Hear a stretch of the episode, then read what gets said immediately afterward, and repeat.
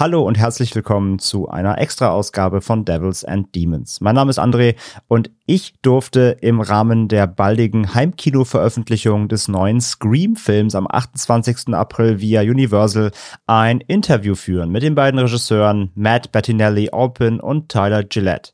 Das Interview wurde vorab in Englisch natürlich aufgezeichnet. Ich werde euch jetzt meine Fragen, die ich gestellt habe, gleich in äh, Deutsch vortragen. Dann hört ihr die Originalantworten der beiden Regisseure und im Anschluss wird Chris dann euch jedes Mal die Antworten der beiden in Deutsch übersetzen. Für alle, die des Englischen nicht mächtig sind.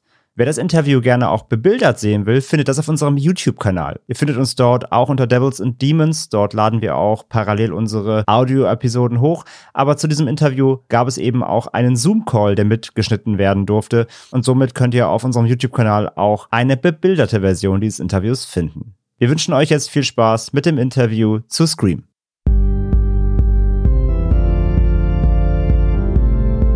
They're coming to get you, Barbara.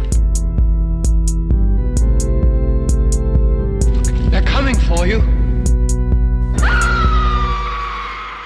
Hello, hey guys, how are you doing? Good. How are you?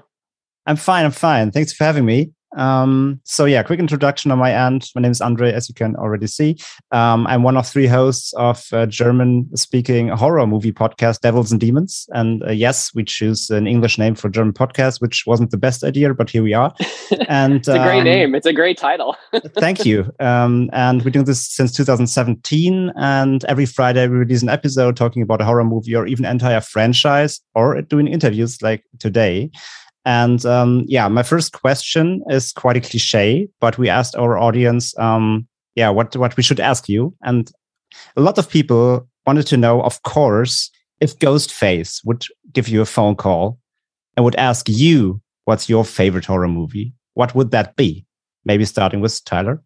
Ja, nach kurzer Vorstellung und Begrüßung habe ich die beiden zur Eröffnung gefragt, wenn sie von Ghostface selbst angerufen werden würden und gefragt werden, was ihr Lieblingshorrorfilm ist, was würden sie nennen? Tyler wollte dann kurz Matt vorschicken, hat aber dann doch selbst angefangen. Oh, start with Matt, because my my my answer. no, go go. No, I mean, I look. I think, I think for me, it was horror was not something that I like really even knew how to define when I was younger. The movies that I think were always playing in the background at my house that I that I wouldn't even have known that they were horror films at the time when I was when I was a kid. Were uh, Alien, Terminator, and Predator. Those were like just always on. My my dad in particular was a huge horror movie fan.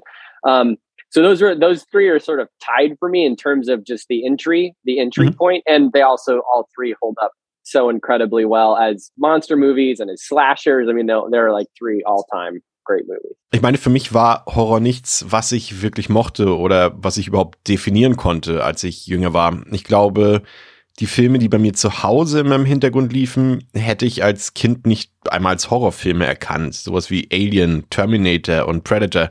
Die liefen einfach immer im Fernsehen und vor allem mein Vater war ein riesengroßer Horrorfilm-Fan. Diese drei sind also für mich so etwas wie der Einstiegspunkt und alle drei sind so unglaublich gut als Monsterfilme. Großartige Filme. Matt fuhr dann fort. Of course, it's hard. It's, it's, just if you would have to name one. Of course, this is a question basically. So yeah. Matt, Matt, what, what, what? It's fine. Three, three is also almost one, so it's fine. So uh, uh, Matt, what would be your pick? I mean, and yeah, and I think it goes for both of us, barring Scream because it feels unfair. Uh, it, yeah. I mean, for me, it's it's uh, Nightmare on Elm Street is the that was like always that was kind of my intro to horror. It was that mm-hmm. and Aliens were like my way in and you know aliens obviously sci-fi more but still uh but yeah the original elm street for me is just uh one of those movies i go back to all the time. I just love it. I just it's i still watching it now. I probably watched it a few months ago. I still can feel that feeling i had when i was a kid watching it and how just truly terrified i was. And fun little side fact that i mean tyler you've heard this a million times but i for the longest time probably at least until i was like early teens i just thought Wes Craven, because his name was so scary to me in the opening credits of Elm Street, was yeah. Freddy Krueger. Like for me as like a, a kid, I didn't, I was not able to separate those two things. Ich denke, wir könnten jetzt auch äh, beide Scream nennen, aber das wäre ja nicht fair. Also für mich ist es Nightmare on Elm Street. Das war sozusagen mein Einstieg in den Horrorfilmbereich. Das und Aliens obwohl Aliens natürlich mehr Science Fiction ist. Aber der erste Elm Street ist für mich einfach einer der Filme, die ich immer wieder ansehe. Ich liebe ihn einfach. Ich habe ihn erst vor ein paar Monaten wieder gesehen. Ich kann immer noch das Gefühl nachempfinden, das ich damals hatte, also als ich ihn als Kind gesehen habe, wie sehr ich mich auch damals gefürchtet habe. Und eine lustige kleine Nebenbemerkung. Ähm, Tyler, du hast schon eine Million Mal gehört, aber ich dachte die längste Zeit, äh, zumindest bis ich ein Teenager war, dass Wes Craven Freddy Krüger sei, weil sein Name im Vorspann von Elm Street so furchteinflößend für mich war. Ich war nicht in der Lage, diese beiden Namen voneinander zu trennen. And uh, like all these movies, did they also um, encourage you to become filmmakers in the end? Were they influences for you? Ich habe dann direkt noch die Frage hinterhergeschoben, ob diese Filme sie auch beeinflusst hätten, selbst Filmemacher zu werden. Oh yeah, From scratch on. Yeah, all all these movies are these are the movies like especially the ones Tyler listed, Elm Street. They're the movies we talk about endlessly. We talk about Terminator, Terminator Two, Alien, Aliens, like they are daily. Scream, like those are the things. Anytime Scream. we've made something of our own, those yeah. are the movies. That's the bucket of movies that we're always using always. to to kind of communicate what the tone that we love and the style of filmmaking that we love. The other one okay. that gets thrown out a lot that is not as uh, clear and obvious is we talk about this movie from 2001, Joyride, a mm-hmm. lot, which is a personal favorite. It never quite broke through to be a gigantic thing, but for us, we love it. It's fun and funny. It does movie. all the same stuff. Yeah. Ja, genau. All diese Filme und besonders die, die Tyler aufgezählt hat, also auch Elm Street, das sind die Filme, über die wir immer reden. Terminator, Terminator 2, die ersten beiden Alien-Filme. Dann entgegnet Tyler. Scream natürlich, das sind die Filme. Immer wenn wir etwas Eigenes gemacht haben, waren das diese Filme. Das sind die Filme, die wir immer benutzen, um den Ton, den wir lieben und den Stil des Filmemachens zu vermitteln. Dann sagt wieder Matt. Ein anderer Film, der oft genannt wird, ist offensichtlich, das ist äh, Joyride aus dem Jahr 2001. Das ist ein ganz persönlicher Favorit. Er hat zwar nie ganz den Durchbruch äh, zu so einem gigantischen Ding geschafft, aber für uns ist er einfach toll. Er ist lustig und witzig, er macht all die Dinge, die wir lieben. We will do the the whole trilogy in a few months. Yeah, it's already in our plan for this year. So yeah, really looking, oh, looking forward looking forward to this. Yeah, I also like them. Um, but yeah, talking about of course uh, your history of filmmaking. I mean, your filmography um, evolved a lot about the past ten years, and following you since VHS uh, to Southbound, of course, which I love, especially your episode and the one with the ambulance. Then, of course, Ready or Not with the amazing Samara Weaving. And now we have Scream. So your filmmaking evolved. And of course, the budgets evolved. And already Ready or Not was not a small film. But now with Scream, of course, you got really into furthermore into the, into the big budget. So for you as a filmmaker, how was it uh, to produce such a, a, huge film now with with all the with, with the cast and with the crew and like this big production? Was it something you have to adapt to or was radio not already or has it strengthened you already and you and uh, radio silence collective into making this film? Ich habe Ihnen dann kurz gesagt, dass wir Joyride auch bald bei uns hier bei Devils and Demons im Podcast behandeln werden. Schon mal kleiner Spoiler für euch da draußen was sie sehr cool fanden und das auch mit einem kleinen Lächeln begrüßt haben. Und dann ging es weiter mit ihrer Vita. Ich habe ihnen gesagt, wie sehr sie sich innerhalb jetzt von zehn Jahren von ihrer Beteiligung an VHS bis heute eben zu Scream weiterentwickelt haben und auch ihre Budgets immer größer wurden. Und ich wollte dann wissen, ob Scream für sie als Filmemacher eine große neue Herausforderung war oder ob Ready or Not, ihre letzte Produktion davor, sie und ihre Produktionsfirma Radio Silence schon auf diese große Nummer hier vorbereitet hat.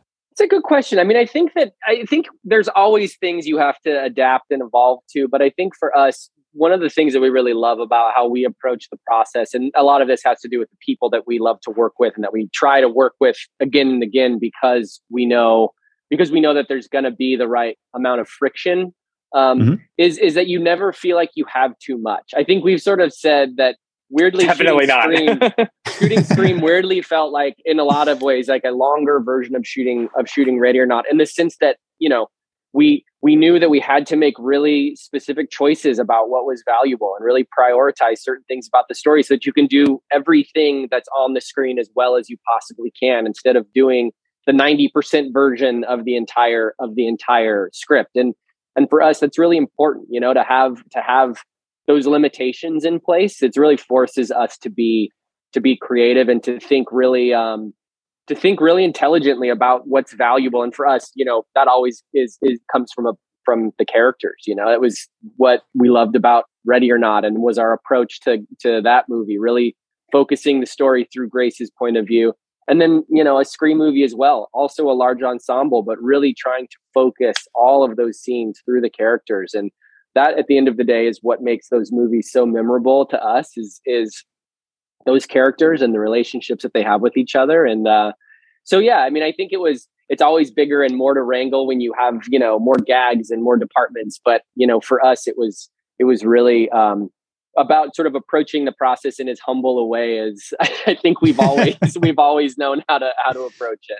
Das ist eine gute Frage. Ich meine, es gibt immer Dinge, an die man sich anpassen muss und die man auch weiterentwickeln muss. Aber ich denke, für uns ist eines der Dinge, die wir wirklich lieben, wie wir eben an den Prozess herangehen. Und vieles davon hat eben auch mit den Leuten zu tun, mit denen wir gerne zusammenarbeiten und mit denen wir immer wieder versuchen zusammenzuarbeiten, weil wir eben wissen, dass es das richtige Maß an Reibung, Konflikt und Inspiration geben wird, so dass man eben nie das Gefühl hat, dass es einem zu viel wird. Ich glaube, wir haben gesagt, dass es sich ein bisschen wie eine längere Version des Drehs von Ready or Not angefühlt hat. In dem Sinne, dass wir wussten, dass wir wirklich spezifische Entscheidungen darüber treffen mussten, was wir wirklich drin haben wollen, also was, was ähm, bestimmte Dinge in, in der Geschichte, die wir priorisieren mussten, damit man alles, was auf der Leinwand zu sehen ist, so gut wie möglich umsetzen konnten, anstatt irgendwie nur die 90-prozentige Version des gesamten Drehbuchs. Und für uns ist es wirklich wichtig, dass es diese Beschränkungen gibt. Das zwingt uns wirklich dazu, kreativ zu sein und wirklich intelligent darüber nachzudenken, was wertvoll ist. Und das kommt für uns immer von den Figuren. Das war es, was uns an Ready or Not gefallen hat. Und das war auch unser Ansatz für Scream. Bei Ready or Not war es die Sicht von Grace.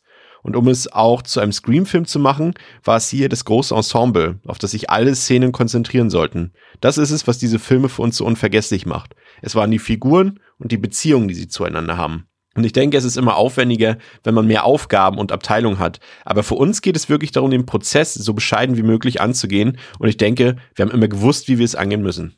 So you adapted. So adapted to the project. Mm. Yeah. I mean, talking also the production and the producing, uh, Kevin Williamson was also, of course, one of the producers on the film, and he may is, is the forefather, of course, of this of this stuff. He did basically, yeah, re revival a revival of the slasher, the teen slasher genre in the nineties. Was there any major collaboration with him also on the set? And if yes, um, like how was it to work with him on this vision, or how to work on his vision, basically? Als nächstes wollte ich von Ihnen wissen, wie die Arbeit mit Kevin Williamson aussah, beziehungsweise ob Sie viel mit ihm zusammengearbeitet haben, ob er am Dreh beteiligt war, ob er auch viel am Set war und wie es eben war, seine Vision weiterzuführen. Yeah, Kevin, yeah, I mean, Kevin created this all out of his brain, right? And then, yeah. so he, he was, he was integral. He was involved with the project before we were. He, the first okay. thing that uh, Jamie, who's one of the writers and one of the producers, did mm-hmm. was get in touch with him and invite him into the process and ask for his blessing. And then Kevin got involved and Kevin gave great notes. There was never I don't think there's a draft that Kevin didn't read and give thoughts on. So he was he was a part of the process the entire way and a, a very valuable part of the process. And it was it was humbling and a dream come true to be able to work with him because he's like a hero of ours. And so it's just really amazing. And he was only on set for a little bit, but when he was on set, it was it was truly magical. I think we always felt like his presence. Weirdly, it was this. Oh, always. We knew Kevin was getting dailies, and and certainly when he was on set, and I think that that was a really valuable thing to just ha- keep us like on our A game. You know, knowing that people who invested their lives creating this universe that um, we had we had to do right by all of them, and that was an important motivating factor throughout yeah. the process. Matt sagt, Ja, ich meine, Kevin hat das alles aus seinem Kopf heraus erschaffen. Er war also maßgeblich beteiligt. Er war an dem Projekt beteiligt, bevor wir es waren. Das erste, was Jamie, also einer der Autoren und Produzenten, getan hat, war, sich mit ihm in Verbindung zu setzen und ihn in den Prozess einzubeziehen und um seinen Segen auch zu bitten. Und dann kam Kevin ins Spiel und, und Kevin gab großartige Anmerkungen. Es gab keinen Entwurf, den Kevin nicht gelesen und zu dem er nicht seine Meinung gesagt hätte. Er war also die ganze Zeit über Teil des Prozesses und ein sehr wertvoller Teil davon. Und es war unbeschreiblich und ein wahr gewordener Traum, mit ihm arbeiten zu können. Denn er ist ja quasi wie ein Held für uns. Es war also wirklich unglaublich. Er war zwar nur kurze Zeit am Set, aber wenn er da war, war es wirklich verrückt.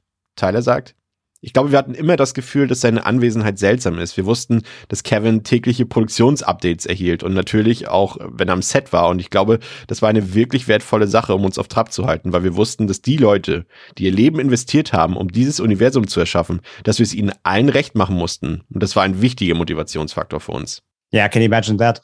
And I mean, in the end, like having all these these people there, especially on this cast, you have these young, fresh cast with Jenny Ortega and um, and Jasmine Savoy Brown. But of course, you have this legacy cast, of course, with Nev Campbell, David Arquette, and Courtney Cox.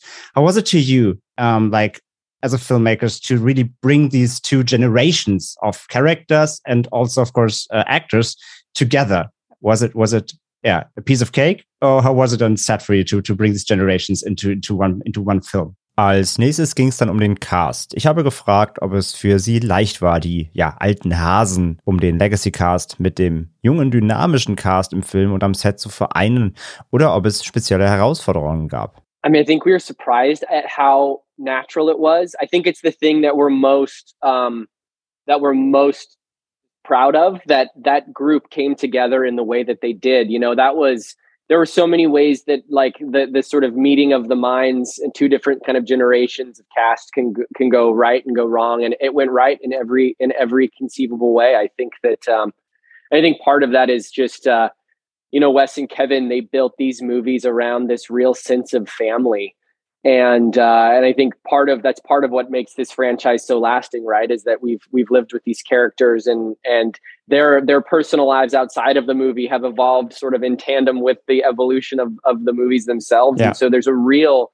there's a real love and a real personal connection to what these are, and and you know we we also when casting the new you know the new the new crop of actors, we wanted to make sure that that was that the level of respect and reverence and love for these movies existed within that group the way that it exists yeah. for us. Um, it was important that you know that we all showed up knowing that we were doing something really um, really important that we had a, a responsibility to uphold. And and then everyone just got along so damn well. They're all just so kind and and not only great at their jobs but just really wonderful wonderful people to to spend time with. And I think we can genuinely say, like, not no bullshit, that we came out of this movie with a really incredible new family of people that we just hope to work with forever. I really think that the respect that the the the younger cast, the new cast, had such a re- respect for the original cast, yeah. and the original cast was so warm and welcoming and giving and welcoming welcoming them in, which didn't have to happen. You know what I mean? And it did. Ja. And it was, I think we're just so lucky. Tyler sagt, Ich glaube, wir waren überrascht, wie natürlich das alles war. Ich glaube, das ist das, worauf wir auch am meisten stolz sind. Die Gruppe hat sich so selbstverständlich zusammengefunden. Es gab so viele Möglichkeiten, wie das Zusammentreffen von zwei verschiedenen Generationen von Darstellerinnen und Darstellern richtig und falsch verlaufen kann. Und es ist in jeder erdenklichen Hinsicht hier wirklich richtig gelaufen.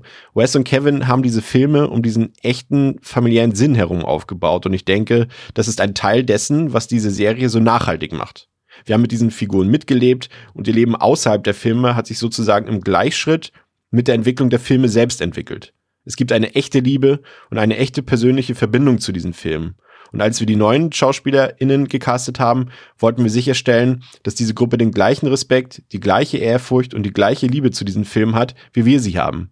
Es war wichtig, dass wir alle mit dem Wissen aufgetaucht sind, dass wir etwas wirklich Wichtiges tun, dass wir eine Verantwortung haben, die wir einhalten müssen. Und dann haben sich alle so verdammt gut verstanden.